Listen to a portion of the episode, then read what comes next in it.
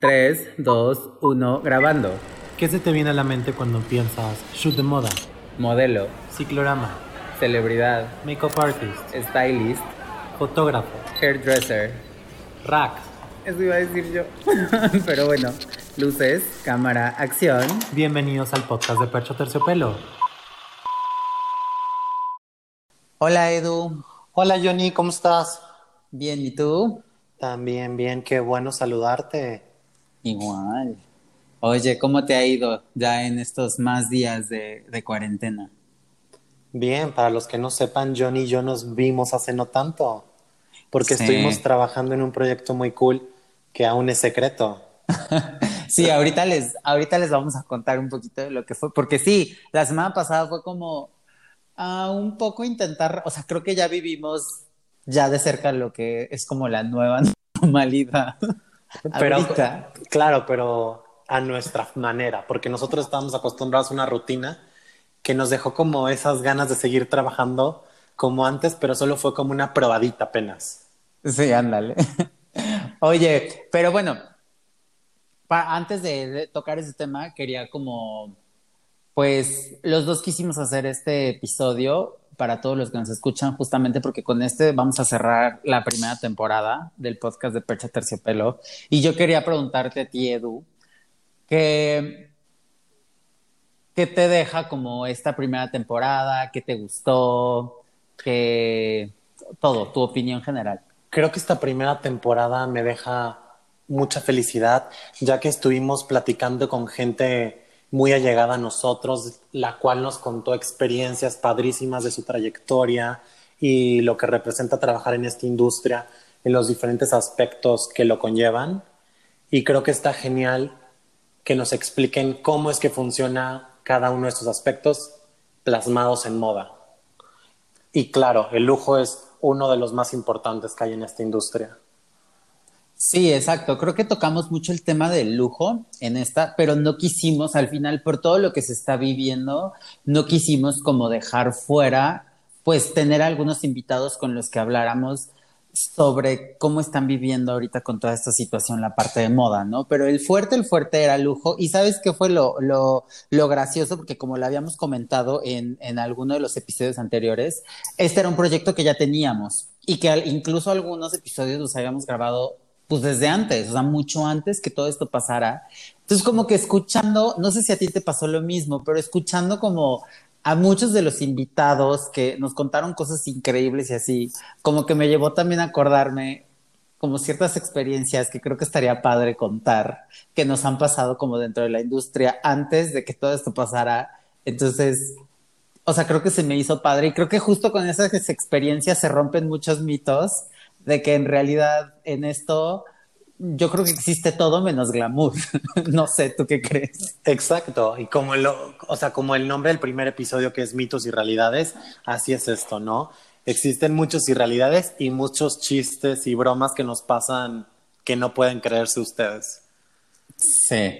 Porque esto Pero- es muy divertido, o sea, muy divertido. Tú y yo tenemos muchísimas anécdotas y que todo el tiempo estamos platicando de cosas que nos pasan respecto a, a nuestro trabajo. Y creo que de las primeras que yo recuerdo trabajando en esto, y no me dejarás mentir, tú y yo habíamos quedado un día de ir a un showroom. No vamos a mencionar nombres ni lugares, pero yo había quedado ir a un showroom y quedar y verte ahí a las 11 de la mañana, ¿no? A esa hora era nuestra cita y nosotros íbamos a hacer un pooling, un pooling que es seleccionar ropa para un editorial y habíamos quedado tú y yo de vernos, ¿no? Y pues yo apenas estaba viendo cómo manejar en la Ciudad de México y yo muy valiente puse la dirección, no me fijé muy bien en las colonias y terminé pues en una zona no tan bonita en donde en donde pues el tránsito era de un solo carril de ida y vuelta. Entonces estaba súper complicado. Yo la verdad no soy la persona más inteligente para manejar, vaya. Oye, Y pero espérate.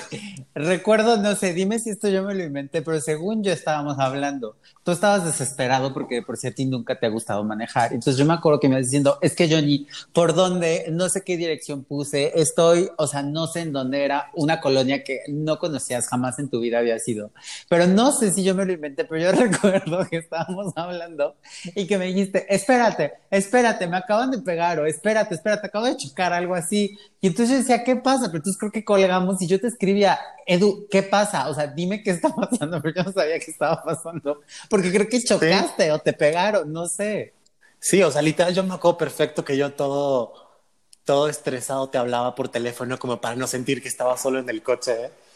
Y de la nada, ¡pum! Y yo, no, bueno, ya lo venía a venir. O sea, de por sí era un, de una, o sea, ida y vuelta el mismo carril y yo dije, diablos. Me, o sea, me chocó, bueno, me dio un tallo en un coche, o sea, una camioneta más bien, y le valió y se fue. Y yo me bajo del coche, pero obviamente me bajo del coche y pues ya no dejo pasar a nadie. Y, pues, todos tocándote. Sí, claro. Y yo así de, ¿qué hago? Me muevo, le marco el seguro, ya se fue este... y todavía te digo, güey, pero ya estoy por llegar según yo y tú no, o sea, ¿dónde estás? Mándame foto. Y yo te mandaba foto y yo así como de, ¿dónde estoy? Es que creo, creo que lo que había pasado es que cuando de repente hay calles, por ejemplo, no sé, por decir que se llaman Toluca, pero puede que haya una calle que se llama, o sea, calles que se llaman Toluca, bla, bla, bla, en la Roma Condesa, pero también hay otras calles que también tienen nombres de ciudades de México, pero por otras colonias. Entonces, según yo, lo que pasó es que Waze te llevó como era una calle que tenía el mismo nombre, pero en otra colonia completamente diferente. Claro, y tú, sabes, y tú sabes que yo siempre me estreso muchísimo con el tiempo y siempre quiero estar ahí.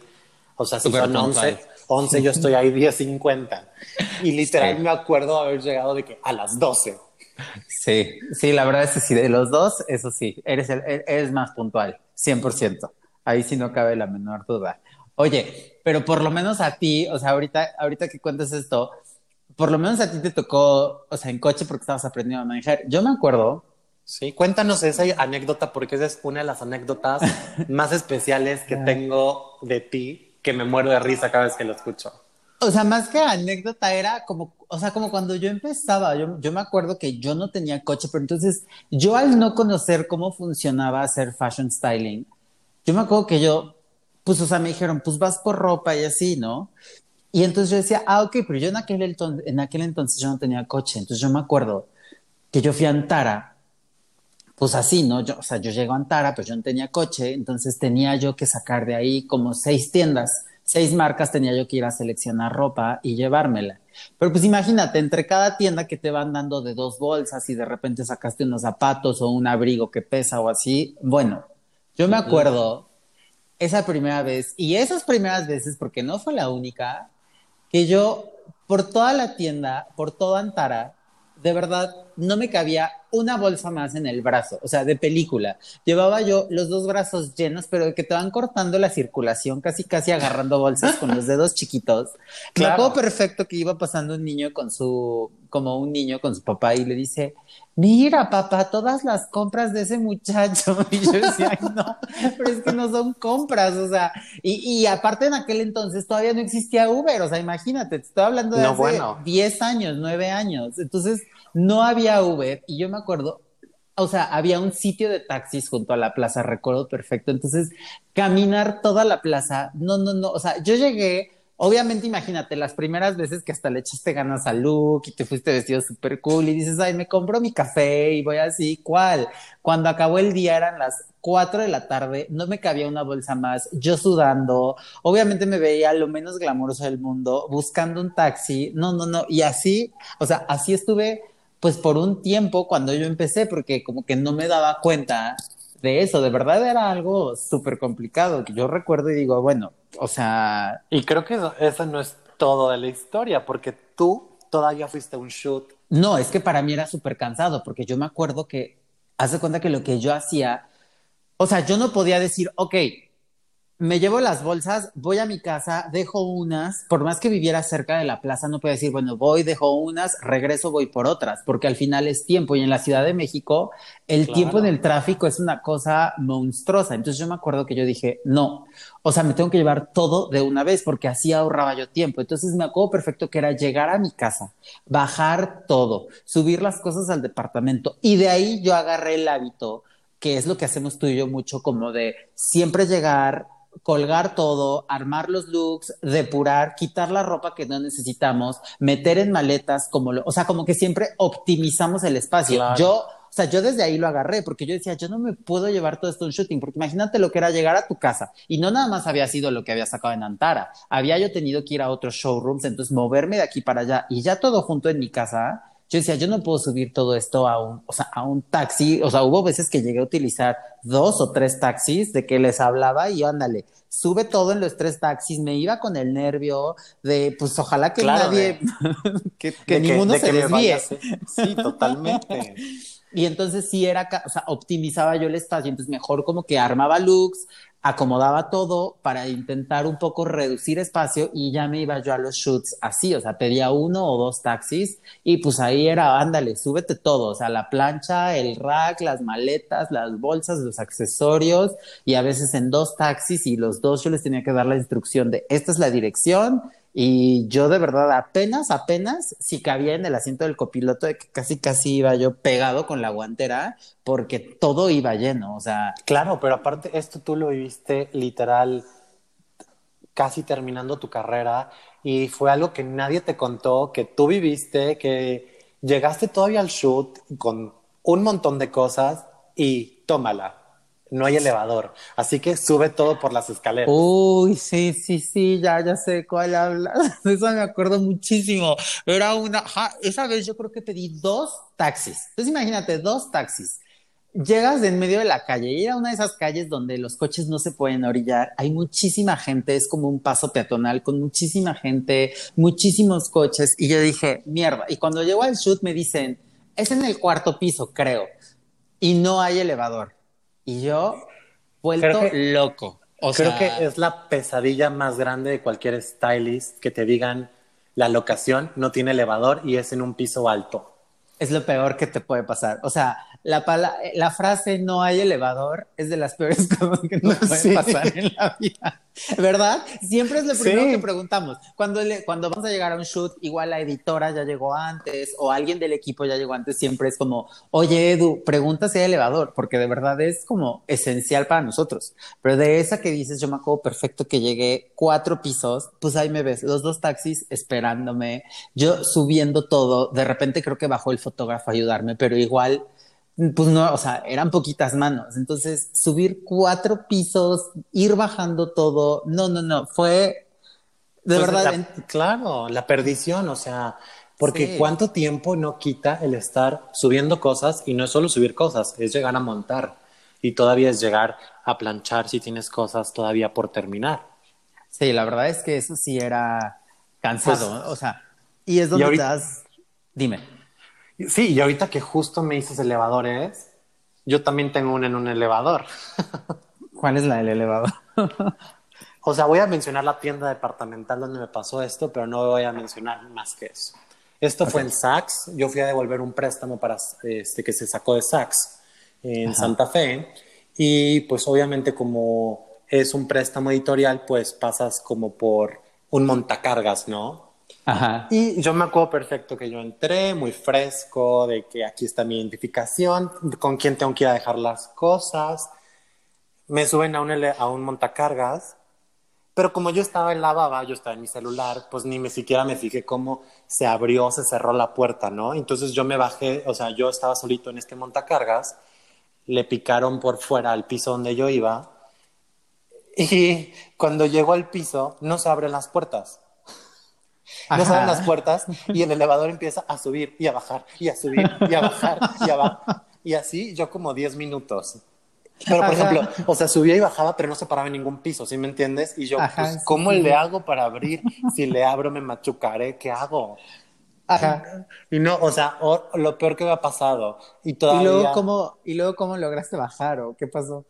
Luego ya después de 10 minutos ya se bajó en un piso, en el primer piso donde yo había entrado. Y el señor me dice, ¿cómo? Sigue aquí. Y yo, sí, ¿cómo le hago para abrir la puerta cuando llego abajo?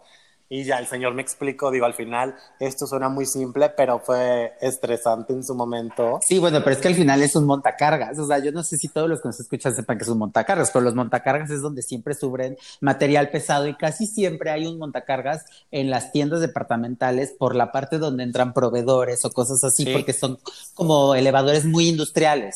Sí, claro, que son grandes y que cabe pues muchísimo producto. Y ya después el señor me explicó que tenía que levantar, porque es, es como si fuera una puerta, pero como si fuera una especie de ventana. Entonces una se jala para abajo y la otra para arriba y así literal, ¿no?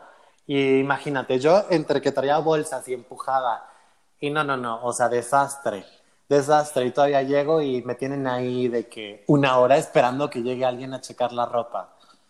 Y eso que hace, hace calor y tú dices, no, bueno, esto no puede empeorar todavía.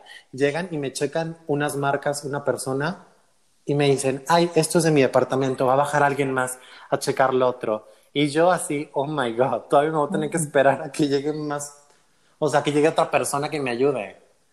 Oye, pero yo también me acuerdo, o sea, ahorita que dices eso, como que cae uno en cuenta de cómo, o sea, todas estas experiencias, siento que son muy divertidas, pero justamente hacen de repente todo esto muy tedioso, porque cualquiera te dice, ay, vas a ir por un préstamo de ropa a Saks Fifth Avenue y dices, wow, ¿no? O sea, pero Claro. no, porque una cosa es cuando la idea que tú tienes de entrar y ver, ya sabes, el corner de Miu Miu y de repente como Prada y de repente todo increíble, vas y estás viendo la ropa, pero cuando entras por la parte de proveedores en un montacargas que no entiendes, que el personal te tiene que dar la ropa, que, o sea, ya sabes, sí son cosas como muy... Sí, es mucho protocolo que uno no se imagina cómo es que funciona, porque uno dice, ay, pues me imagino que todo va a estar muy bonito y glamoroso, pero pues al final es un protocolo que se tiene que seguir, porque al final sí somos proveedores de cierta manera. Sí, claro. Y aparte, yo, por ejemplo, me acuerdo perfecto hace mucho tiempo, porque creo que tiene mucho tiempo también que no, que no saco préstamo de una tienda departamental, también muy importante en Polanco. Yo me acuerdo que de verdad era un martirio, porque lo, lo de menos era llegar y escoger la ropa. O sea, llegas y de cierta forma sí te saturas, porque imagínate una tienda departamental, todas las opciones que tienes, o sea, son inmensas y también luego llevas el tiempo contado. Entonces yo me acuerdo perfecto Claro. que yo empezaba a escoger en esta tienda departamental, pero el verdadero martirio era que ya te dieran los productos, porque ya los seleccionabas y te lo llevaban, digamos, como al almacén, que es donde la- el personal de la tienda tenía que darle salida. No te, o sea, de verdad no te miento. No te podías salir porque tenías que estar ahí al pendiente y eran mínimo, sin exagerarte, mínimo, si bien te iba, una hora y media sentado en el almacén donde están etiquetando, empacando, donde están todo, o sea, había veces en las que terminabas haciéndole plática a los que estaban junto a ti, porque, o sea, Para no aburrirte, claro. claro, no te quedaba de otra, o sea. Y para quien Y no sabe esto, existe solo una persona en todas estas tiendas tan grandes encargadas de dar salida. Entonces, si esta persona no da salida, nadie más te puede dejar llevar las cosas. Sí, entonces luego de repente te dicen, sí, pues ya está todo seleccionado, pero tenemos que esperar a que fulanito llegue porque está en su hora de comida. Entonces dices, ¿cómo? O sea, me tengo que esperar la hora de comida y luego cuando regrese la otra hora y media o dos horas en la que me van a dar esa salida, no, no, no. Y ahí es cuando dices, o sea, ¿cómo? Esa parte donde yo me imaginaba con mi café caminando por las calles, vestido increíble, y de repente te encuentras en un almacén sentado tres horas cansado, con las piernas hinchadas, o sea... La verdad Claro. es que... Que, so- que- que es divertido porque ya ahorita uno se ríe, pero en el momento dice uno, o sea, no le veo el momento de, de irme de aquí. Sí, y aparte al final, porque ahí es donde te das cuenta que engloba como muchas cosas, ¿no? Como esta parte que es, pues, que al final es un trabajo, entonces tienes que tomarlo como tal y con esa responsabilidad y con esa disciplina. Y por ejemplo, el tema de las marcas, eh, yo me acuerdo mucho, Edu, ahorita cuéntanos bien, como también eh, alguna vez hicimos, estábamos haciendo un shooting también para una revista muy importante. Y yo me acuerdo perfecto que tú fuiste a sacar una marca, pero también me acuerdo perfecto que era cuando empezabas a, a hacer styling. Pero es que, bueno, este shoot se llevaba a cabo muy tempranito y como siempre el shoot fue de un momento a otro, entonces las marcas estaban confirmando y me acuerdo que esta marca confirmó el mismo día del shoot, una hora antes de que empezara el shoot, entonces Johnny se quedó en el shoot, yo me fui a la tienda por el préstamo y como que los de la tienda no tenían muy en claro todo, cómo iba a ser el proceso, como que no estaban muy familiarizados con la idea de dar la salida a la mercancía y me pedían que yo les diera una carta y la carta, la verdad es que yo ya con el tiempo tan contado no me daba el tiempo de ir a imprimirlo. Entonces yo le dije, oye, por favor, hazme favor, no sé si tú lo puedas imprimir aquí. O sea, ellos tenían una impresora que yo estaba viendo. Y me dicen, no, es que por, protocolo no podemos imprimir nada externo a la empresa. Y yo, no, ¿cómo crees? No es así. Bueno, para no hacerte el cuento largo, como que tomaron ellos a mal que yo les haya pedido ese tipo de favor. Ajá. Y pues hubo un pequeño incidente porque no sé si se lo tomaron a mal que yo haya pedido el favor, entonces como que ya tenían como su actitud de, hmm, este chavo llega y todavía ordena y así y lo otro, cuando ni siquiera fue así, ¿sabes? Yo por el estrés, yo pidiéndoles el favor, casi casi le prendí una veladora para que me dejara imprimir. Aparte yo recuerdo que esto también escaló como a oídos de la editora y de repente es un malentendido, pero yo me acuerdo perfecto que como tú no llevabas tanto tiempo, estabas nerviosísimo y me decías no sé qué y yo te decía Edu relájate o sea son cosas que pasan siempre al final es como todo uno va aprendiendo de cosas y pues luego te topas con todo tipo de gente y claro, y todavía yo me fui a imprimir esta hojita a un centro comercial que está enfrente de esta plaza y ya llego y me dice la persona, pues voy a reportar tu actitud. Y yo, ¿cómo? ¿En qué momento? ¿Cuál? ¿Cuál? Y digo, bueno, ya, te agradezco, ya me tengo que ir, perdón. Y X, digo, al final sí hubo un comentario, ya después yo lo expliqué tal cual. Y es esta parte que muchas veces los que están encargados de tienda, como que les molesta el brindarnos este servicio que es externo a una venta. Claro, porque al final pasa mucho que nosotros llegamos a la tienda y pues agarras la blusa, ya la desdoblaste, digo, ya hay quienes la dejan igual en su lugar o lo que sea, pero al final llegas y pues tú también agarras ropa y todo y, y, luego puede implicar para gente que tal vez no está involucrada en el tema de, de relaciones públicas de la marca y que tal vez solo son venta, pero ellos son los que te tienen que atender para esa parte, entonces sí pasa mucho que te topas con, con este tipo de personas que como ellos al final no están realizando una venta, si es como de, ¿por qué vienes a desbaratar, o sea, como a desarreglar mi tienda? Si no eres una venta para mí, ¿no? Pero creo que justamente porque no entienden esa parte donde esto es una cadena, donde si yo estoy agarrando o si yo estoy seleccionando este look, o sea, para mí es mi trabajo y me estoy tomando mi tiempo porque al final lo voy a publicar en la revista y en la revista va a salir el crédito de la marca y por más importante o menos importante que sea la revista, es un círculo que al final es publicidad y todos somos iguales de importantes, yo creo. O sea, ¿no? Más allá de y aparte, hay, que ver el panorama grande, ¿no? Nosotros seleccionamos la ropa de una marca, la publicamos con modelo, celebridad. Esto hace que las personas vean esta imagen y digan, quiero este pantalón, quiero esta blusa, vayan a la tienda y hagan su compra. Es una cadena de la cual nosotros apoyamos a las marcas.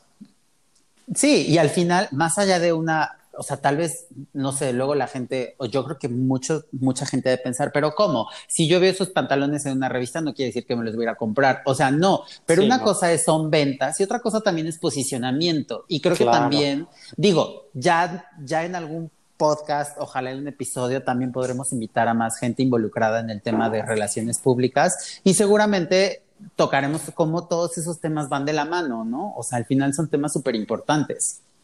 Sí, o sea, es que es una unidad, ¿no? Porque no porque yo sea stylist y tú seas vendedor, significa que no tengamos que ser empáticos uno con el otro, ¿no? Es apoyarnos. Claro, al final estamos todos en la misma industria.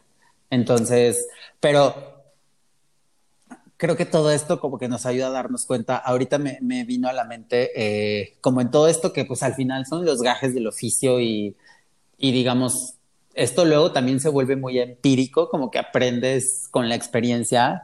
Yo me acuerdo perfecto, una de las cosas también donde más batallé y de como cosas con las que me he topado en, en, este camino, digamos, de la moda y del styling.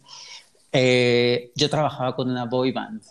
Y pues imagínate, era una boy band. A ti te tocó porque cuando empezamos yo todavía trabajaba con ellos. De hecho, creo que fue las primeras veces que empezamos a trabajar tú y yo juntos. Claro, Pero... me, acuerdo, me acuerdo perfecto el estrés que tú manejabas en aquella época. Era un estrés, porque imagínate, era vestir a cinco chavos. Y yo me acuerdo perfecto que eh, había dos cosas. Una experiencia que dije, no, este ha sido de lo más traumático en mi carrera. Hubo un día que ellos presentaban eh, un concierto en el Auditorio Nacional. Entonces, a mí no me habían dicho nada de la ropa. De repente, literal un día antes, y ni siquiera temprano, un día antes, en la tarde, me dicen, ¿cómo va el tema de la ropa para el Auditorio Nacional de mañana? Y yo dije, ¿cómo? Pero yo no tengo absolutamente nada. Ah, sí, no es que lo necesitamos. Y de hecho necesitamos probar la ropa hoy en la noche. Y yo, ¿cómo? Sí, son cinco cambios. O sea, era... eso que tú dices es muy cierto. Las personas creen que uno puede aparecer la ropa de la nada. Sí, exacto. O sea, yo dije, ¿cómo? O sea, ¿qué piensan? Que voy a ir a un lugar y todo va a estar ahí. O sea, imagínate en la Ciudad de México, en la tarde. El concierto era al día siguiente y no es como que yo podía probarles la ropa todo el tiempo porque al final ellos tenían que estar en ensayos toda la mañana. Entonces, en ese momento, o sea, imagínate ir a conseguir cinco looks para cinco chavos. O sea, estás hablando de 25 looks. Solo tenías una tarde, literal una tarde, porque yo les tenía que estar probando todo al día siguiente. Y aparte, tenía que haber como cierta... Eh, cierta coherencia entre, los looks y aún así diferentes.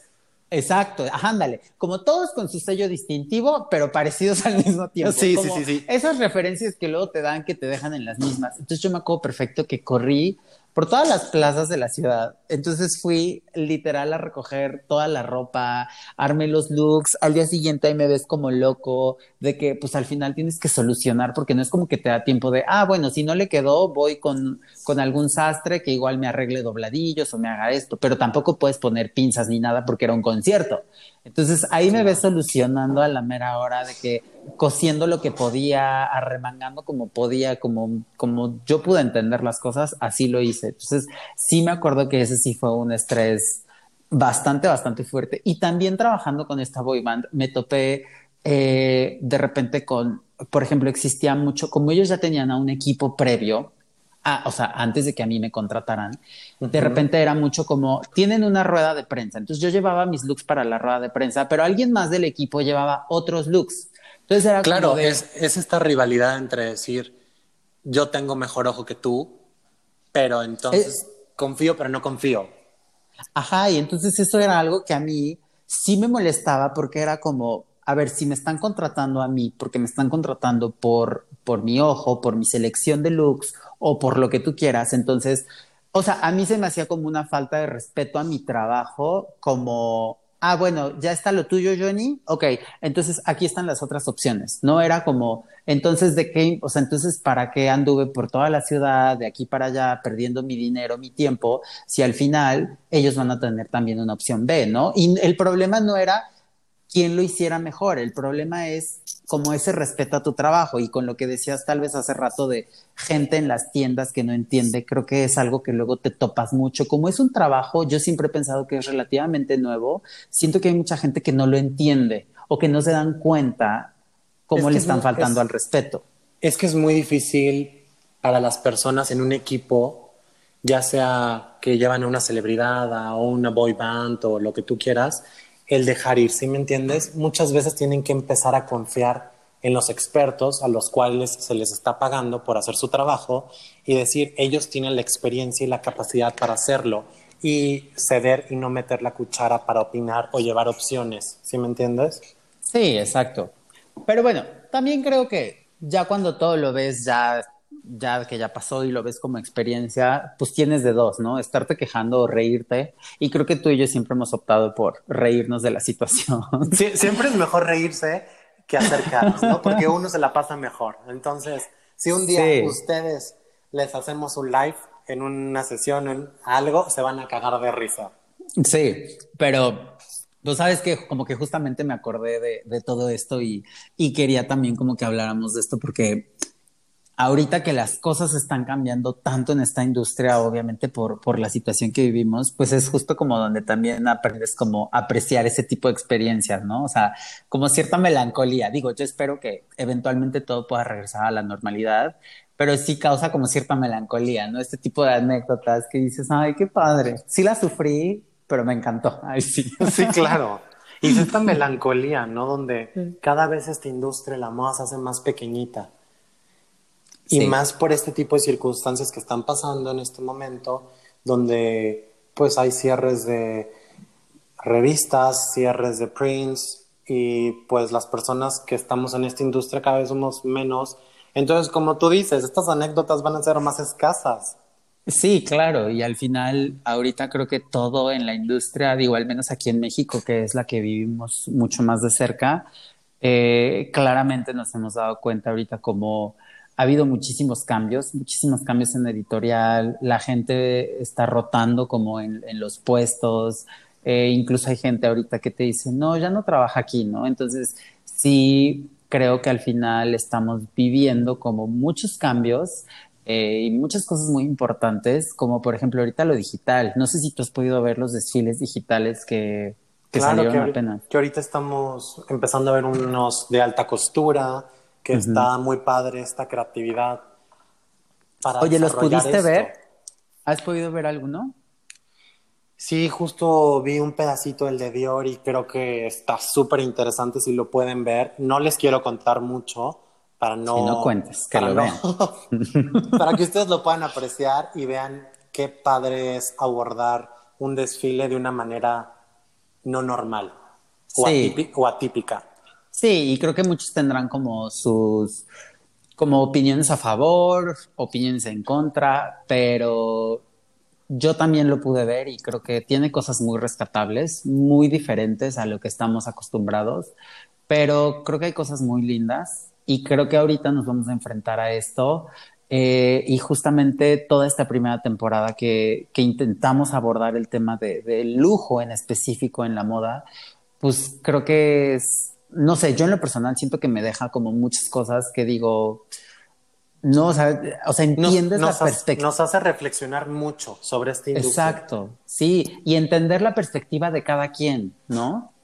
Claro, y está padrísimo que ustedes, escuchando nuestro podcast, se puedan empapar de las diferentes opiniones de nuestros invitados que al final son personas que son influyentes en esta industria y que su opinión importa y pesa y qué padre que ellos nos pueden compartir su pensar y su forma de ver esta industria.